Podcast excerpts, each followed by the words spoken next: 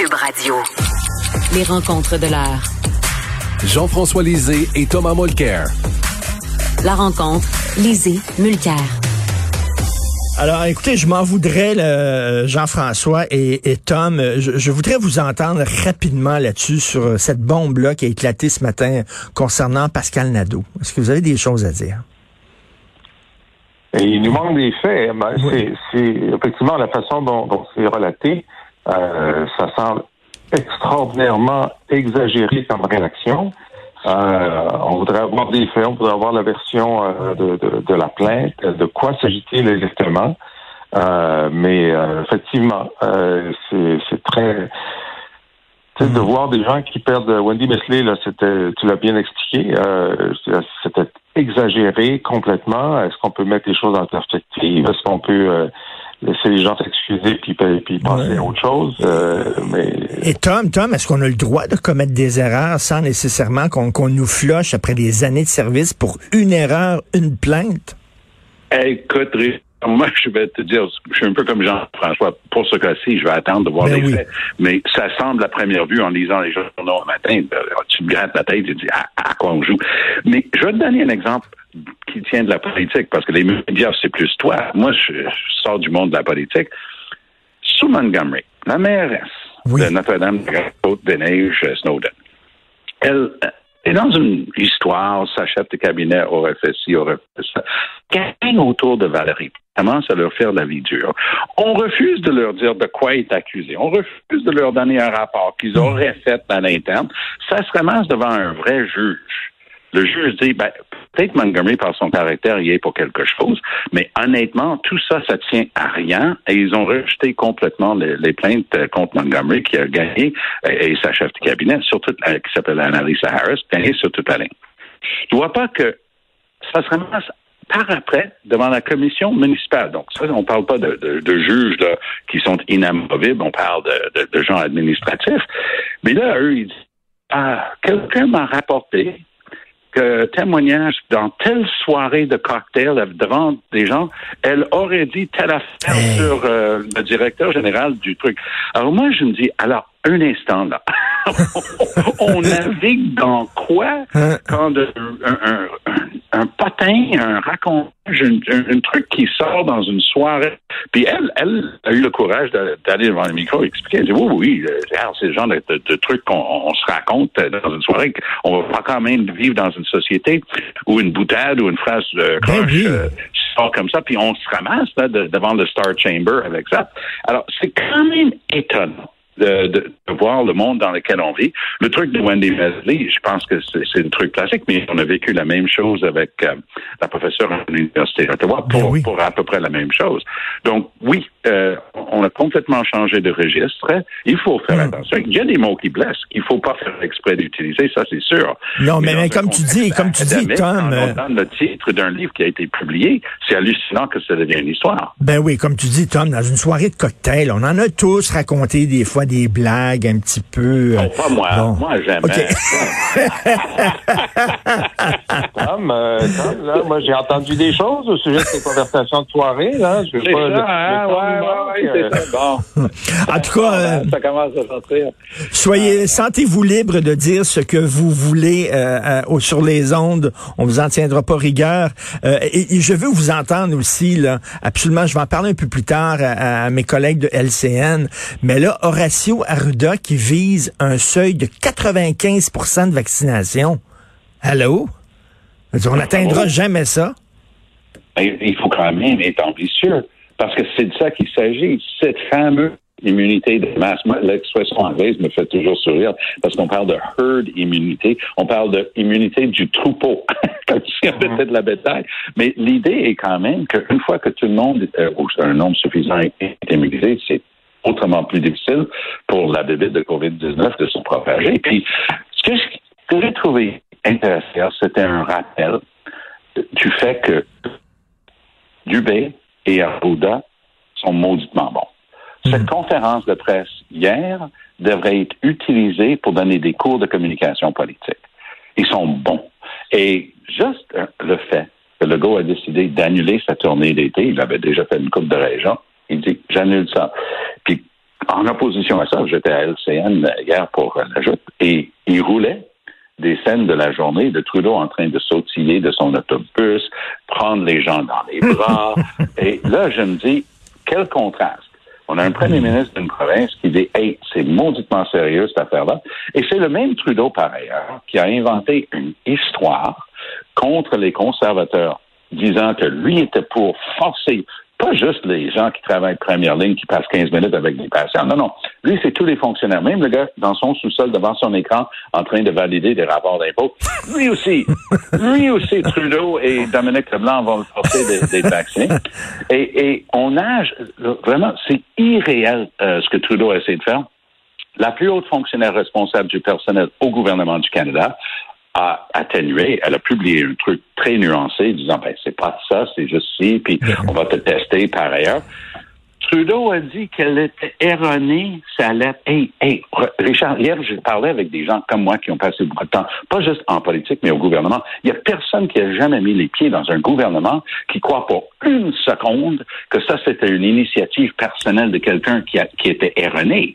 Trudeau sait très bien qu'il raconte n'importe quoi contre autour hmm. dans ce dossier-là. Trudeau s'est fait prendre. Il essaie de se débattre maintenant parce qu'il n'abandonne jamais. Lui, sa seule technique, c'est de doubler la mise à chaque fois. Mais là, Trudeau est en train de perdre. Le papier d'Emmanuel Latraverse dans le Journal de Montréal, c'est un bon exemple. Et euh, Jean-François, qu'est-ce que trop comme passé, 95% c'est un peu surréaliste. Hein? Ben, alors, il y a deux choses. On disait au début 75% pour euh, cette euh, immunité du troupeau.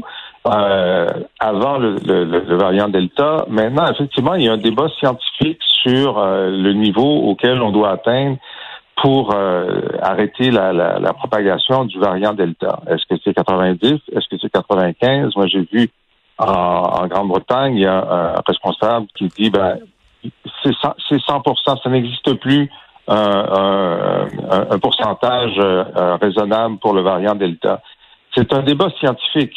Euh, la question, moi, ce qui m'a préoccupé davantage dans la conférence de presse d'hier, c'est qu'on dit, ben, même si 90% des, euh, des employés de la santé sont doublement vaccinés et que les 10% qui restent font des tests euh, quasiment quotidiens et portent le masque, ça ne suffit pas. Hmm. Et, et, moi, la démonstration scientifique que ça ne suffit pas n'a pas été faite. Euh, et là, pour dire qu'on va faire une vaccination obligatoire avec des sanctions pour ceux, les employés qui ne veulent pas la vaccination, même s'ils acceptent le test, même s'ils acceptent le masque, moi, j'ai toujours été extrêmement prudent, j'ai toujours appuyé les, les mesures, le couvre-feu, etc. Et là, je trouve que la science n'a pas, enfin moi, on m'a pas fait la démonstration c'était nécessaire. Mais, je te comprends, je te comprends, Jean-François, mais comment tu peux expliquer que quelqu'un travaille dans le domaine de la santé et ne se fasse pas vacciner? Je dis, ouais, t'es, es dans le milieu de la santé. Voyons. Je sais, je sais, ça, ça, devrait, OK, ça devrait, ils devraient tous le faire. On est d'accord, sauf ceux pour lesquels il y a un problème médical. Mais est-ce qu'on va, est-ce, est-ce qu'on peut faire la démonstration que le risque d'avoir quelqu'un qui se fait tester tous les jours devant des patients qui sont doublement vaccinés, que ce risque-là est tellement grave qu'il faut lui faire perdre sa job. Moi, on m'a pas fait la démonstration de ça. Euh, je, je, t'entends là-dessus. Euh, autre sujet, euh, on a vu aujourd'hui, alors l'ancien chef de la vaccination, le major général Danny Fortin, qui devrait être accusé d'agression sexuelle. Donc, ça continue le dossier délicat, Tom, des agressions sexuelles dans l'armée. Oh que oui. Et quand ça a sorti, quand il a été retiré cet été, il a même euh, commencé une procédure judiciaire contre le gouvernement de l'avoir exclu de sa fonction. Il y avait du spin dans l'arrière-fond disant c'est une vieille affaire, puis c'est quasiment rien. On entendait ça. personne ne savait quoi faire euh, avec cette histoire-là. Quand ça a été référé au procureur de la couronne au civil du Québec, la fameuse direction des poursuites civiles et pénales, moi, je me suis dit, oups, a peut-être quelque chose de plus. Mais c'est un peu comme la conversation de départ. On ne sait pas. C'est son hmm. propre avocat qui dit qu'il va être hmm. Donc, il faut prendre pour avérer que ça, ça va se passer. Mais c'est quoi les faits qui lui sont reprochés, on n'a pas la moindre idée. Puis oui, Richard, ça renvoie à un dossier épineux où le gouvernement a failli complètement à la tâche. Notre ministre de la Défense nationale avait l'air d'un vrai joke de dire que lui, il avait entendu parler que le chef de l'état-major avait peut-être des problèmes d'inconduite sexuelle, mais il voulait pas regarder le dossier pour pas s'ingérer. Et mon œil. Et Trudeau puis sa gang savaient pertinemment bien, ils ont rien fait. Alors oui, ça, ça va revenir pendant la campagne. Puis je dirais que dans ce dossier-là, puis dans le dossier d'Afghanistan, le fait que pour la première fois depuis bien longtemps, on a un ancien militaire qui se présente pour être premier ministre. Autour était capitaine ben dans euh, l'armée de l'air. Donc, euh, moi, j'ai l'impression que dans les deux dossiers, autour va être capable de parler avec une certaine autorité. Puis le fait que Trudeau n'a rien fait dans ces dossiers-là, ça risque de revenir le hanter parce que il, est un féministe intersectionnel. Je ne sais pas si tu as déjà entendu dire. oui, oui. Il n'est pas juste un féministe, il est un féministe intersectionnel. Donc c'est très important, ça. Qu'est-ce que J'ai hâte de le voir l'expliquer. Qu'est-ce que tu en penses, Jean-François, de ça? Ce dossier-là, est-ce que tu penses que ça va, ça va, ça va s'inviter dans la campagne électorale? Oh, on a perdu Jean-François. Lisez. Non, je suis là. OK. Tu? Oui, est-ce que est-ce que tu penses que le dossier là, de, des agressions sexuelles dans l'armée va s'inviter dans la campagne électorale?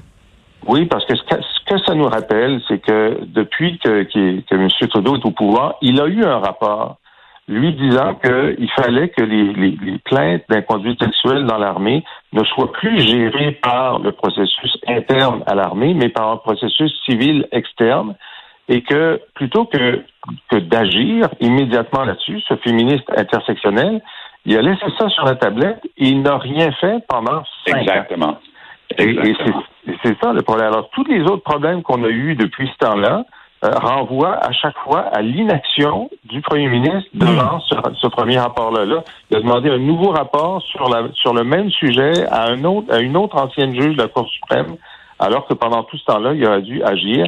La question à poser au débat à M. Trudeau, c'est pourquoi n'avez-vous rien fait pendant cinq ans? Ben, Et tout à en- fait. entre les deux, Jean-François, entre les deux, il a demandé un autre rapport sur le même sujet à un ancien juge de la Cour suprême, le Québécois Maurice Fish.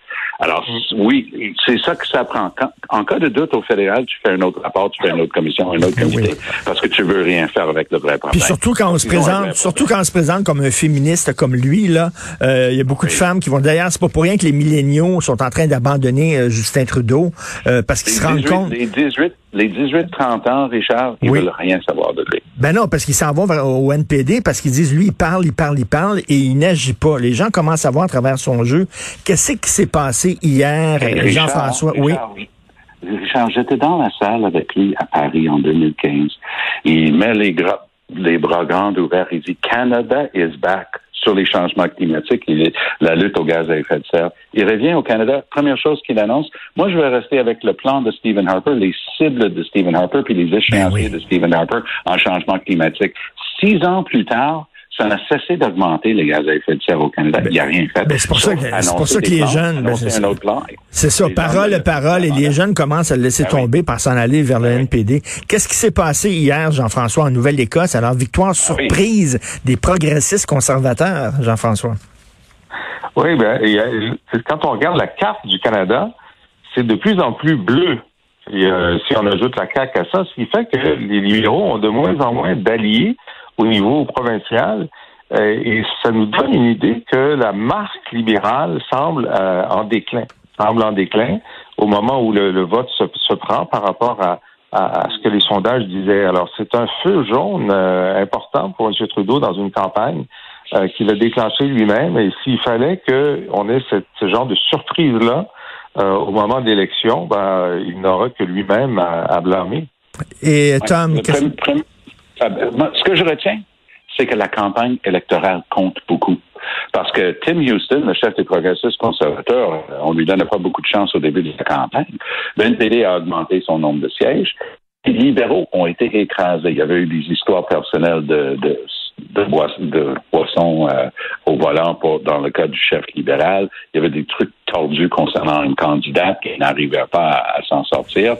Et voilà qu'ils ont complètement renversé la tendance et les sondages du début, du début de la campagne. Et c'est pas pour faire un mauvais mot sur le nom de Tim Houston, mais si tu veux savoir ce qui se passe dans un pays, une région, va dans les Tim Horton. Parle avec le monde et tu vas savoir ce qui est en train de se passer. Les sondeurs disaient que les libéraux allaient gagner. Les, progressistes conservateurs, hier soir, en Nouvelle-Écosse, ont gagné une majorité. Et ça, ça la leçon là-dedans, c'est que la campagne elle-même compte pour mmh. beaucoup. Et, c'est ce qu'on est en train de vivre depuis quatre jours à Ottawa. Et, d'ailleurs, euh, d'ailleurs, vous deux, là, ce soir, euh, il y a une source qui me dit que Aaron O'Toole va prononcer un discours ce soir sur sa vision de la place du Québec dans le Canada. Paraît que ça va être un discours à saveur très nationaliste. Donc, euh, j'ai très hâte d'écouter ça. Puis on va s'en reparler demain, bien sûr, du discours de ce soir d'Aaron O'Toole. Merci beaucoup, messieurs. On se voit. on se voit bientôt. Et n'oubliez pas, pour Jean-François Lisée, euh, ancien chef du Parti québécois, chroniqueur politique. On peut trouver les textes et ouvrages de Jean-François sur la boîte à bien